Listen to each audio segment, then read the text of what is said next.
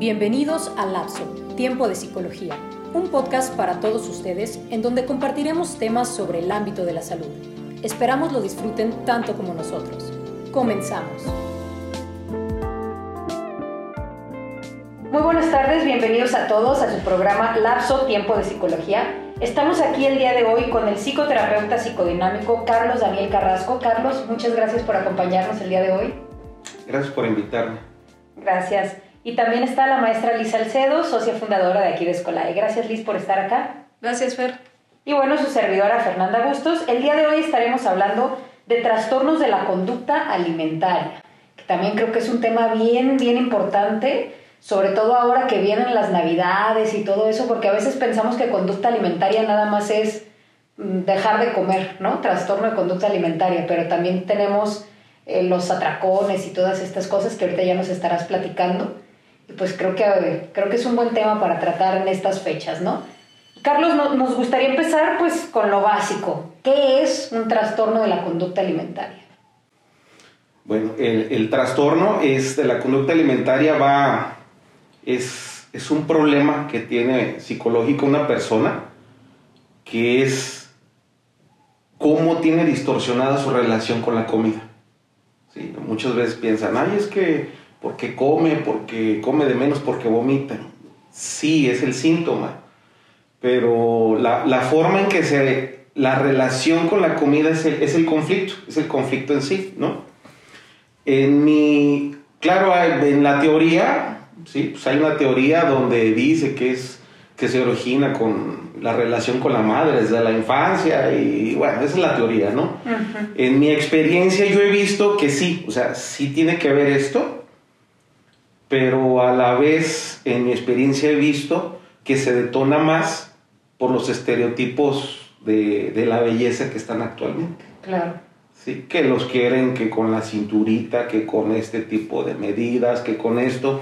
Y como la compañerita o la amiguita, este, a lo mejor por cuestión de genética sí tiene ese tipo de figura, siempre está la comparación. Y entonces, como tienen miedo a engordar, empieza a detonárseles eh, este tipo de, problemas, ¿no?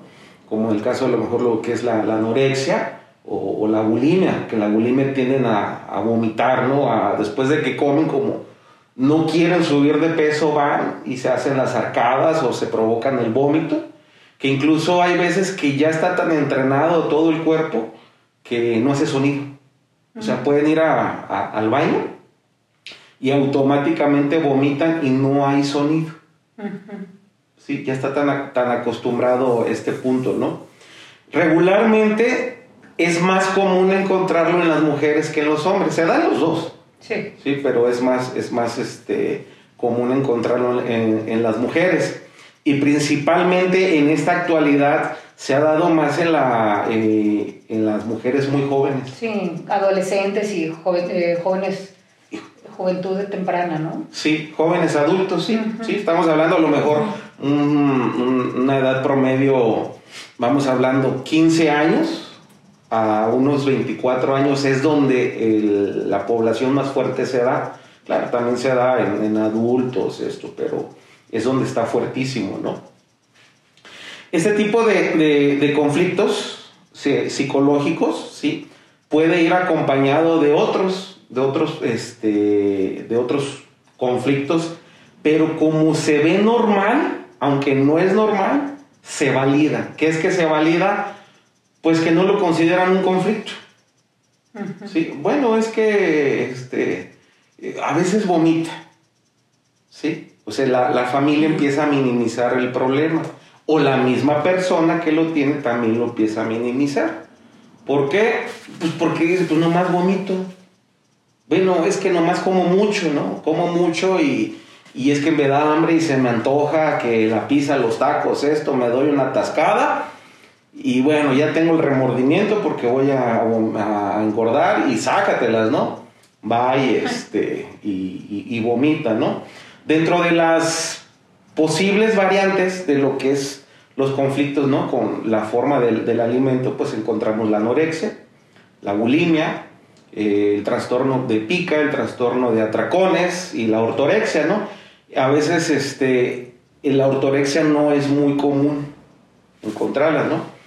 Ese tipo de conflictos es cuando yo, si tengo ortorexia, tengo una obsesión de consumir alimentos que sean eh, de una forma extremadamente sana según mi perspectiva. Yo nomás quiero consumir alimentos orgánicos, este, el agua no la puedo tomar porque regularmente viene así, la tengo que servir de esta forma, que con sales así, que son bajos en sales. Y entonces es una ansiedad por consumir ese tipo de cosas que en el diario vivir no, no confían. ¿sí? Y entonces tratan de no, de no degustar esos alimentos. Si los degustan, ellos lo tienen que hacer y con mucho cuidado. ¿sí? Y entonces lo que no se entiende es que a lo mejor una autorexia está muy, eh, ¿cómo se puede decir? Es muy proclive a que bajen de peso y, que detonen la cuestión de, la mortandad, ¿no? En algún momento donde yo laboraba antes, atendimos casos, el más grave fue de un señor de casi 60 años, que llegó, era de unos 75 de estatura, pero pesando 39 kilos. ¡Wow! Sí, 39 kilos, este, y pues no comía, y estaba totalmente ido, ¿no? Por sus eh, su bajo peso, también su, forma de percibir al mundo estaba débil. ¿sí? Entonces se tuvo que hacer un, tratamiento muy profundo con él. Que con todos los, trastornos de la conducta alimentaria se tiene que ser muy profundo, es de largo tiempo y son pesados. ¿Sí? Porque el índice de recaída es muy alto. Es muy, muy alto, ¿no? porque la forma de tratar cualquier tipo de, este conflicto primero es ayudarlos a nutrir el cuerpo, con un nutriólogo. Segundo, este, ir y, atacar el conflicto psicológico, porque va a haber muchas defensas. Sí, porque esto me preguntaba, ¿no? O sea, le das una, le das una dieta, lo, lo llevas con un nutriólogo y le da la dieta, pero si sigue con estas ideas, sigue con estas perspectivas y eh, pues no va, no va a comerse ni siquiera lo que le das, ¿no? Es correcto. Aquí, eh, ¿por qué es complicado tratar esto? Por el contexto social. Sí hay una forma en que sería la, la indicada en casa, pero la verdad es, las probabilidades son muy pocas. ¿Por qué sería esto? Es llevarlo con un nutriólogo, pero que la familia coopere en 24 horas, estarlos monitoreando, es que si se cumple la dieta, ¿sí? que sea en tiempo y forma, porque luego van a querer, este, se, se, crean nutriólogos y quieren sustituir. No, mira, que la grasa la puedo sustituir por esto, por esto, por el otro. Y salen las conductas totalmente demandantes, ¿no? O berrinchudas. Entonces, la familia, si se quiere hacer el tratamiento en casa, es un nutriólogo que sea especialista en TCA. Dos, que la familia, ¿sí? Le cocine y le dé la dieta y que estén ahí acompañándolo o acompañándola a que se lo coma. Se lo tiene que terminar. De ahí en más, eh, se tiene que estar cuidando a la persona después de comer al menos de 30 a 45 minutos para que, no vaya al baño, para que no vaya a vomitar. Después de ese tiempo ya no hay este ya no hay problema. Pero en dado caso que si quiere ir al baño, ¿sí? necesita estar acompañado, ¿sí? al menos si no se pueden meter ahí con él, con ella o con él, por cuestiones de privacidad, se necesita que el diálogo esté constante. Es decir, que a lo mejor la persona se ponga a hacer chistes, a cantar, a hacer sonidos, pero en ningún momento tiene que dejar de, este, de, guardar silencio. ¿sí? Posteriormente, para esto, ¿cuál es el tratamiento más? Aparte tiene que ser un tratamiento psiquiátrico. Y la familia tiene que eh, darle el medicamento a las horas que es, no se puede confiar en que esta persona lo tome. Y cuando se tome tiene que haber una prueba, una prueba de que en realidad se lo tomó. Que abra la boca, este, levante la lengua, con una batelenguas de preferencia ver alrededor de, los, cachetes, porque esto es, eh, son cuestiones donde ya tienen mucha habilidad bucal. Sí, claro. Y después de la, de la toma de medicamentos, igual, me quedo de 30 a 45 minutos para que también no lo vaya a, devolver. Por eso es bien complicado, por eso en casa es súper pesado y, terminan por no haciéndolo, ¿no? Por eso se recomienda el internamiento. Es correcto. En los TCA lo ideal es un internamiento. A veces dicen, pero lo podemos hacer en casa. Bueno, sí, sí puedes hacer esto. Pero con todas estas Pero con estos, ¿no? Este, la realidad es que no lo van a hacer. Es que es pesado. ¿Por qué? Porque dice, oye, pues tengo que dejar de trabajar. pues por eso. Entonces, lo mejor es en el primer punto es internamiento. ¿Qué es un internamiento? Bueno, todas estas este, actividades que sí hay que hacer se hacen en, la clínica. Se atiende 24 horas, ¿sí? Para empezar a regularizar y ayudarle a la persona que empiece a modificar ¿sí? su forma en que se relaciona con la comida. Porque ese es el conflicto. ¿sí? Claro. O sea, en realidad la, la comida en sí no hay problema, es la persona, el concepto o la forma en que se relaciona con la comida. Tiene un conflicto. ¿sí? Entonces, cuando ya sale del internamiento, hay que hacer de todas maneras eh, lo que habíamos comentado, ¿no?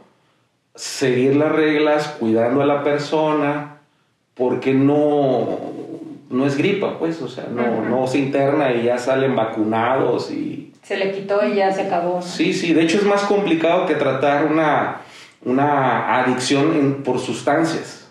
¿Por qué?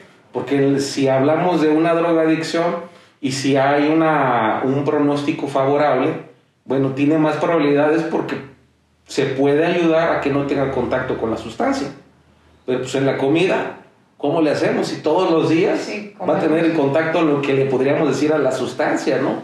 Y entonces la conducta alimentaria distorsionada se crea como una adicción. No pueden dejarlo de hacer, es más allá de la voluntad. No es algo que, que porque juren, que porque le van a explicar que le hace daño, no lo entiende y si lo entendiera tampoco le interesa. Sí, porque la cuestión de la forma en que percibe ese punto está distorsionado. ¿Sí? Muchas veces se piensa, o sea, por ejemplo, los familiares o las amistades piensan que el psicólogo le va a decir que está mal y que la otra persona va a reaccionar y dice, ah, sí, es cierto, está mal y lo va a dejar de hacer. La realidad es que eso no funciona, ¿no? Claro. Porque si funcionara así... Ya hubiera funcionado desde antes. No, y, acabaríamos con un montón de, conflictos psicológicos, ¿no? Señor, no robe porque piensa en su mamacita. Pues, la verdad no lo va a hacer. ¿sí? Las conductas de ese tipo son repetitivas porque son automáticas e impulsivas y ya no se razona. Pararlas es complicado. Y entonces, un conflicto como los TCA regularmente se trata cuando ya hay un conflicto, una, una consecuencia grave. Voy a hacer una pregunta que comúnmente me hacen algunos, algunos pacientes o, conocidos. ¿Cómo nace el TCA?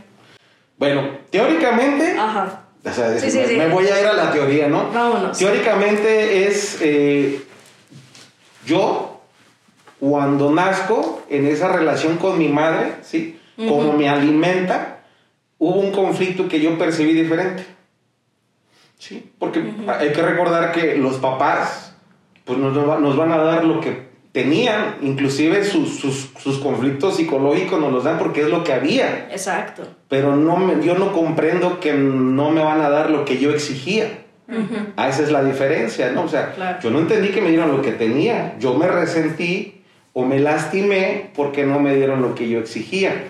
Y entonces ese conflicto, ¿sí? Con la madre, que es la que proporciona el alimento físico y emocional, pues hay un conflicto ahí. De hecho, esta película de, de, Hasta el Hueso narra lo que tú estás mencionando, cómo esta relación madre-hija, de un de repente se, se llegó a distorsionar tanto que ella llegó completamente a la anorexia. Y aquí hay otra de las cosas que, bueno, al menos yo en mi consulta también he notado. Algunas, no todas, algunas víctimas de agresión y sobre todo agresión sexual tienen también algún problema de la conducta alimentaria. Cuando estamos también, voy a retomar la teoría, cuando estamos por ahí escudriñando parte del pasado, es esa situación donde no se sintieron protegidas, en este caso por los papás, en algunos casos sobre todo por la madre ¿Por qué? Por la empatía de género, por decirlo de alguna manera, que se quisieron acercar a la mamá quizás a comentar algo y vino un juicio. Pues, ¿cómo te estabas vistiendo? Tú lo provocaste. Frases que pueden ser todavía más agresivas, incluso, obviamente, para un niño, una niña. Entonces, ahí es donde, bueno, yo he identificado algunas, insisto, de las problemáticas que han, eh, pues que han marcado a, algunas mujeres en, el, en cuestiones de TCA. Pero bueno, eso insisto, es lo que yo he visto en mi consulta y ahorita con lo que estás diciendo, se me hace algo también muy interesante el, el hecho también de las comparativas, las agresiones ya dentro de las escuelas. Porque tú estás gordita, porque tú estás delgada. Aparte de que aquí en México sabemos que el amor entra por la boca. Sí. Entonces, eh, fue algo que comentamos en, en otro podcast. Si tú rechazas la comida aquí en México, estás siendo grosero, cuando no debería de ser así. Simplemente si te ofrecen algo, decir no, pues no se tiene por qué tomar como algo malo, es ok, no, gracias y hasta ahí. El problema es de que luego también no se sabe decir no y luego vienen los atracones o viene también el vómito o completamente un rechazo de mejor no salgo para que no me ofrezcan comida, un aislamiento. Claro. Sí, de hecho, este tipo de conflictos puede ir de la mano de otros y se puede confundir.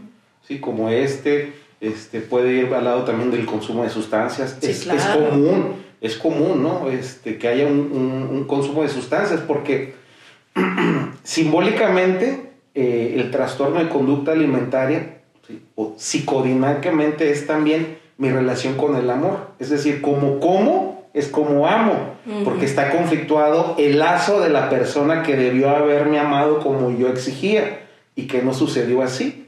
Hay veces que sí, la, la mamá agredió. Hay veces que no agredió, nomás estuvo ausente por otras cosas, pero yo lo percibí muy diferente. Es que también no es una cosa, digamos, como una regla, ¿no? Es que tiene que ponerse así, así, asado. Y a veces alguien que tiene un trastorno de conducta alimentaria dice, pero yo no tengo un conflicto con mi madre. Aparentemente no.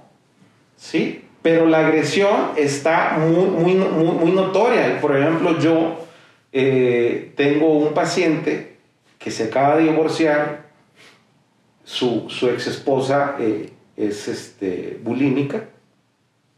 Y él me platicaba que la mamá de, su ex esposa, totalmente dominante, muy agresiva, mm. y que cuando se iban a casar le dice, aquí te vas a tener que doblegar porque nosotros somos una casa de mujeres generales. O sea, de entrada lo que le está diciendo es, así es aquí y yo ya, yo ya enfermé a mi hija Sí, pero su relación, eh, digamos, en el diario vivir de la mamá y de la hija parece cordial. Sí, parece cordial porque ella se sometió a, la estructura de la madre, pero está conflictuada totalmente, ¿no? Entonces se divorcian porque transfiere, vamos llamándole ya como un término más, más técnico, el conflicto de la madre se lo pone al esposo, sí, para que le dé la estabilidad del amor que ella desea. Entonces llega un momento que después de 14 años, este, que le fuera muy bien, en dos años él no, no le fue bien económicamente, la chava se resintió, lo agredió tal, lo devaluó, lo descalificó y hasta que dijo, ahí la vemos, ¿no?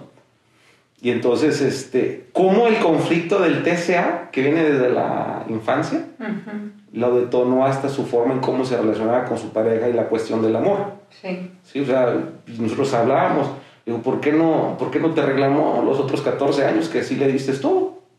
¿Sí? Y este, entonces es un conflicto que no es fácil, no es para tomarlo a la ligera, es complicado. ¿Sí? Este, como lo mencionaba, es más complicado que tratar una drogadicción. ¿Sí? Entonces, eh, este tipo de problemas psicológicos son de largo tiempo y, el índice de recaída es muy alto.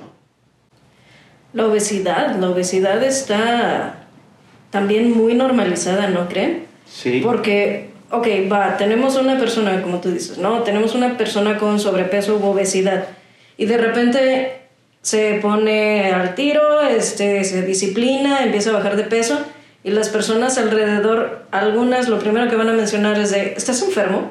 ¿O por qué ves más delgado? Y es como de, pues solamente al contrario, está dejando la enfermedad a un lado, está luchando por su salud. Pero estamos sí más acostumbrados a ver a la gente como gordita, por decirlo así, Y eso sí está completamente normalizado y esa normalización también enferma.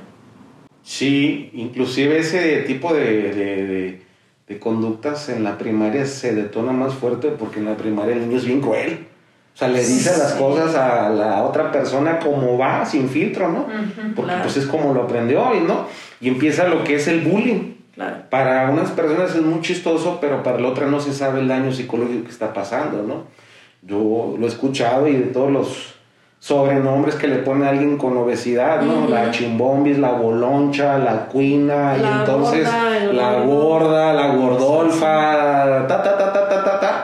Entonces, si de por sí la chica o el chico ya venía con conflictos, con complejos desde casa, pues aquí se lo reafirman. Claro. Llegan a la adolescencia, donde empieza la atracción del sexo opuesto y se, ve, se siente rechazado, rechazada, ¿no? Inclusive ya viene con una inseguridad, ¿no? Yo no sé si me van a querer así y lo más seguro es que no me van a querer así. Y entonces la conducta empieza a detonarse. Sí, o sea, empieza a detonarse, ya sea que me voy al atracón, sí, me voy a la bulimia, me voy a esto, me voy al otro, sí. Entonces, Mm, se, se, empieza a detonar y se empieza a ver normal, cuando no es normal. De hecho, es una enfermedad. ¿sí? Y es una enfermedad de índole psicológico, pero también psiquiátrico. ¿sí? Y no se entiende, porque también cuando se deriva, o sea, en el sentido de tratar en paralelo con un psiquiatra, pues vienen los, los tabúes, ¿no? Sí, claro. Es que ir al psiquiatra es de locos. Pues no, ir al psiquiatra es un médico que me te va a ayudar a que el tratamiento este, sea un poquito mejor para que te estabilice en ciertos impulsos, ¿no? por decirlo así, emocionales y que puedas resolver de una forma más tranquila. ¿no? Porque este, puede, el, TCA va en paralelo a ciertos, eh, vamos llamándole personalidades, ¿no? que traen otras conductas más disfuncionales. Por ejemplo, hay algo que se llama el trastorno límite de la personalidad y uno de sus criterios es las conductas autolesivas, donde se habla que también tiene la cuestión del, del vómito, podría ser. Y hay veces que se puede confundir, ¿sí? Una bulimia con, el, con uno de los criterios del trastorno límite de la personalidad. O si puede estar los dos.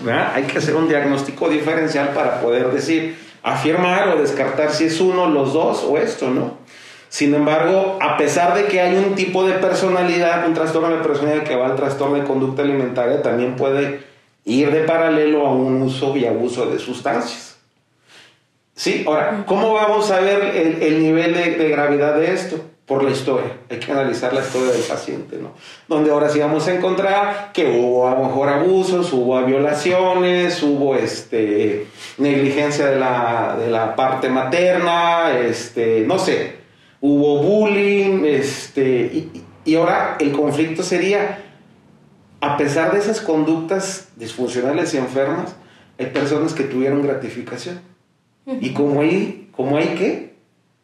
O sea, como tienen gratificación a lo mejor de un abuso o de una violación, se detona más fuerte, ¿no? Porque es algo que, que no quieren dejar de hacer porque hay esa gratificación y están buscando ¿sí? el mismo placer que cuando fue la primera vez. Entonces es algo que pues hay que tener cuidado, ¿no? Es algo que no, no, no, no, es, no es cualquier cosa. ¿sí? Y, este, y, en, y en México desafortunadamente no hay mucha psicoeducación sobre este aspecto. Claro. ¿no? O sea, piensan que el problema nomás, ah, deja de vomitar. O sea, siempre se van al síntoma. Claro. ¿Sí? al síntoma, pensando que el que tiene el síntoma es el del problema. Y no, el que tiene el problema también es un síntoma. que es un síntoma? Pues del conflicto emocional de la primera sociedad que es la familia. Sí, pero la familia no se ve el problema. De hecho, cuando buscan una cuestión de, tratamiento psicológico, un TCA por lo regular no viene por, por cuenta propia, lo mandan. Sí, porque la familia piensa que él o ella es la del problema. Ellos no ellos lo hacen bien. Se vuelven evitativos, muy evitativos. Los familiares, la pareja se vuelven, rechazan pues precisamente el, la responsabilidad que también a ellos les toca. Sí, bastante y además este, demasiado defensivos. Sí. este, se les hiere su sensibilidad, se sienten este, ofendidos, agredidos, ¿verdad? Y entonces dicen que el psicólogo está loco. Y dicen, bueno, pues, ¿qué hacer ahí? Pues es lo que hay. Y entonces eh, es complicado, es complicado hacer esto, ¿no? Entonces... Sí, recuerdo que años atrás, eh, yo no atiendo adolescentes, normalmente derivo, pero en cuestiones de intervención en crisis, pues sí los recibo, ¿no? Y recuerdo que me llega una mamá con su hija de unos 14, 15 años, me dice, tiene cambios muy abruptos de estado de ánimo y este, creo que ni quiere comer, que no sé qué. Y en la buena entrevista la, la chica me decía, bueno, pues es que este, entre los cólicos, dicen, a veces me pegan muy fuerte, no he querido comer, así, así, pero mi mamá no me escucha. Entonces ya la seguí viendo dos, tres ocasiones ya para poderla derivar. Y recuerdo que me dice la señora, ¿y entonces mi hija qué, qué necesita? Y nada más me le quedé viendo y ya por el nivel también de empatía que hice con la señora, sí le dije, señora, su hija ahorita en este momento no necesita un psicólogo, necesita a su madre. Y nada más me peló los ojos y dice, pero, pero aquí estoy, sí, pero que la escuche.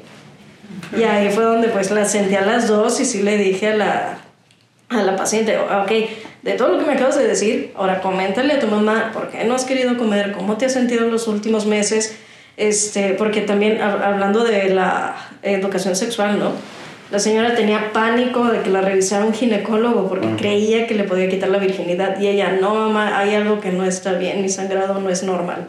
Claro. Entonces, como, como tú dices, una situación se puede confundir con un trastorno, con una enfermedad y una pésima comunicación, una, lo que le llaman el apego evitativo. Está la mamá queriendo fungir en ese rol de soy mamá, te estoy llevando, pero también evito o evado la responsabilidad que a mí me toca de escucharte, de llevarte con los especialistas que requieren y sobre todo de seguir un tratamiento. No nada más de llevarte a ti al tratamiento, sino yo también. Ser partícipe, pues. Sí, es complejo, porque es correcto. O sea, yo mí he tocado pacientes que en la entrevista les digo, y descríbame la relación con tu mamá. Buena, por eso, pero, o sea, descríbamela. Sí. Eh, eh, le tengo mucha confianza. Ajá, por eso. Sí platico. sí platico.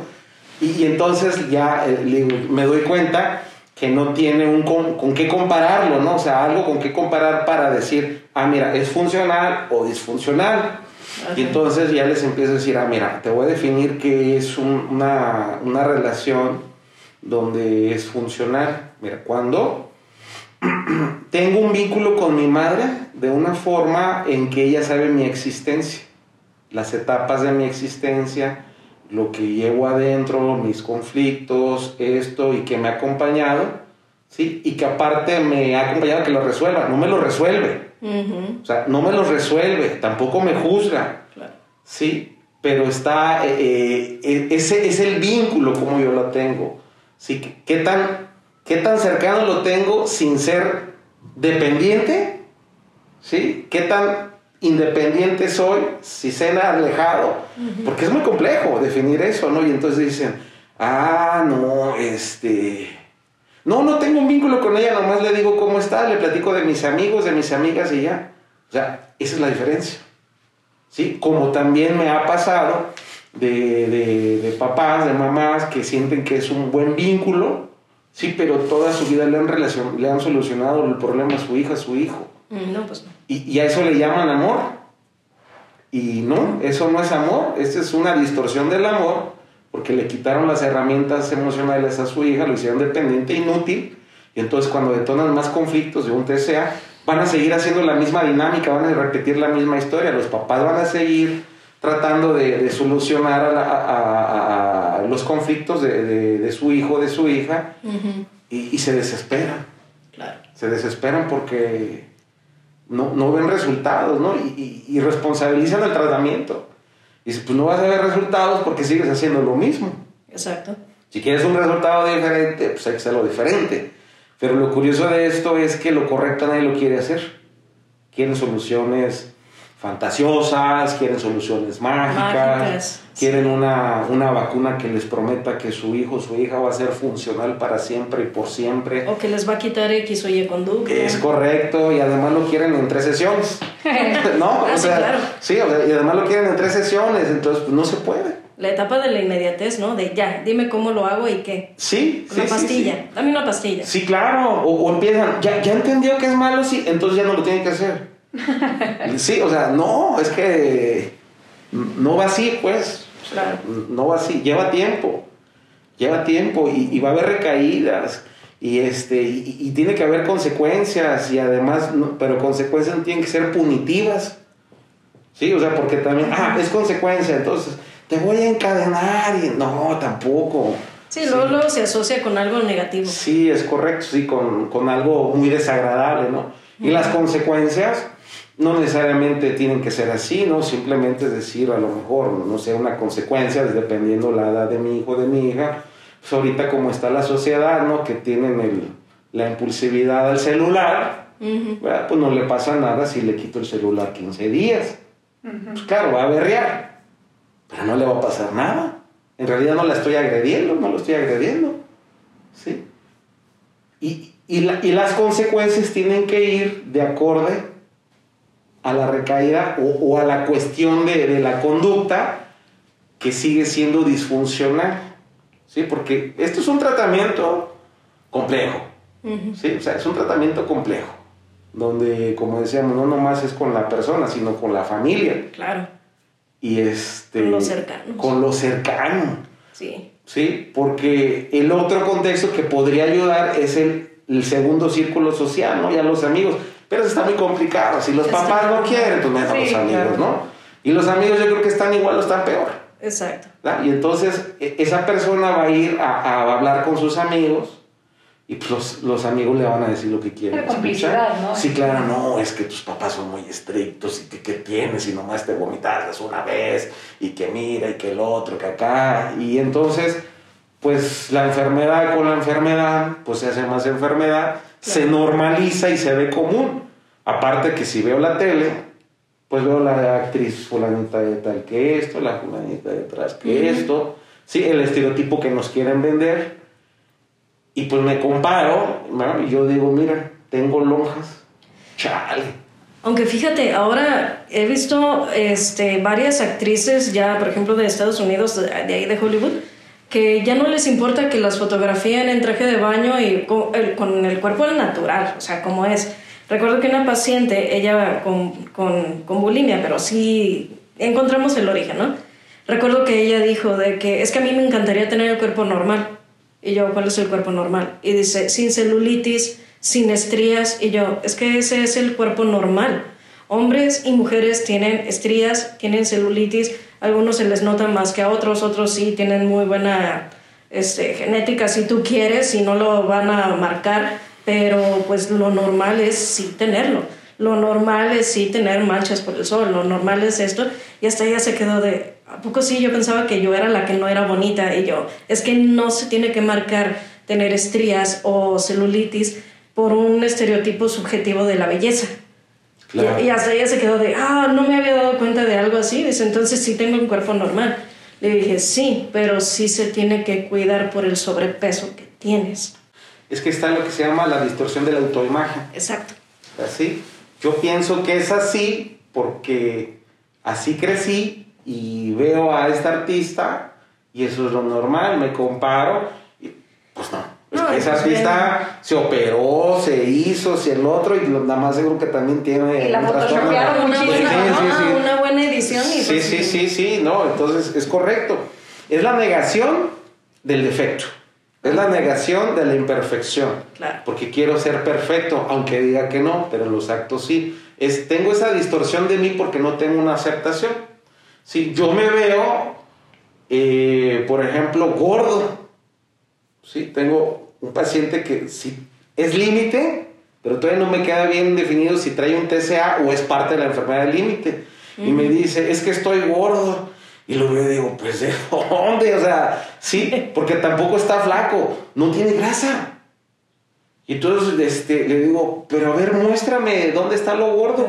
Y se agarra tantito y me dice, mira, ve, sí.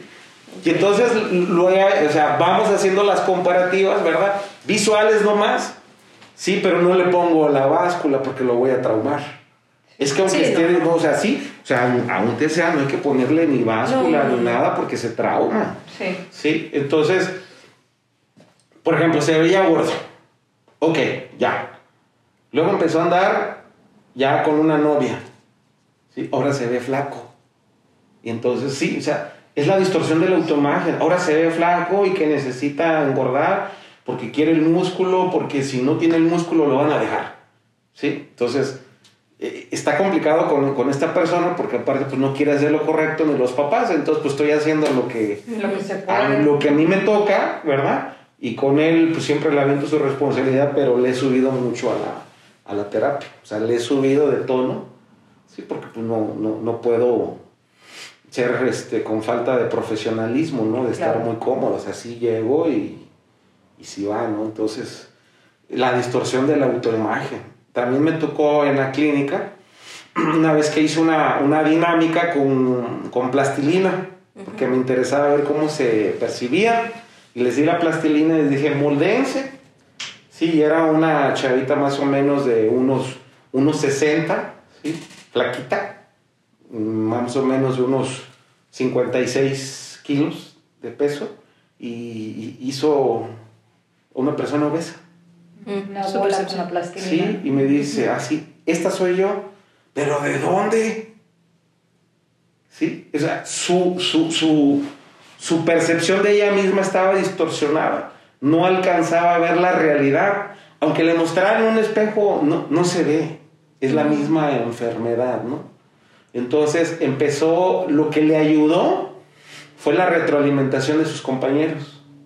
O sea, le, ayudó algo, ¿no? En, esa, en, esa, en esa terapia grupal. Que decía, ¿de dónde? O sea, sí. O sea, por ejemplo, había alguien ahí mismo que si estaba con un sobrepeso y le dice, a ver, mira, ven, agárrale aquí y agárrale aquí. Y entonces decía, entonces no estoy así. No, no, no estás así. ¿De dónde? No. Y bueno, eso correspondía pues a los mismos estereotipos. ¿no? ella quería ser Barbie. Sí, pero pues eso no existe. Bueno, sí, una chava que dicen que... Que también operadísima. Que se operó y taca, taca, taca, taca, taca, ¿no? Pero la realidad es que llevar a una perfección escultural como lo dice la belleza mm, es muy complicado. ¿sí? Es muy complicado. Lo, adecuado es aceptarnos como somos, ¿sí? sin llegar a la negligencia de no cuidar mi cuerpo. ¿Sí? ¿Por qué? Pues porque a lo mejor a mí me encantan los atracones, empiezo a subir de peso y digo, yo me acepto como soy, justificando mis atracones, pero internamente la verdad no me acepto. Porque tengo un conflicto, sí, cómo me relaciono con la comida, por eso sigo haciendo lo mismo. ¿Sí? Y aquí hay que buscar la, la, salud mental, no la enfermedad mental. ¿Sí? Entonces, es más o menos por ahí. Oye, pues está bien interesante la, la charla. Este, se nos fue el tiempo bien rápido. Ah, ya. Yo creo que si si este, podemos dar después, te podemos volver a invitar una segunda parte, a ver claro, cómo, nos dice el público también si quieren saber más de este tema. Pero por lo pronto te agradecemos muchísimo, Carlos, por haber estado aquí con nosotros eh, compartiéndonos este tema tan interesante y de forma tan completa, ¿no? Entonces, pues eres bienvenido, aquí es tu casa y muchísimas gracias. Muchas gracias por invitarme y que tengan un muy bonito día. Gracias a todos, los esperamos en nuestra próxima edición de Lapso Tiempo de Psicología.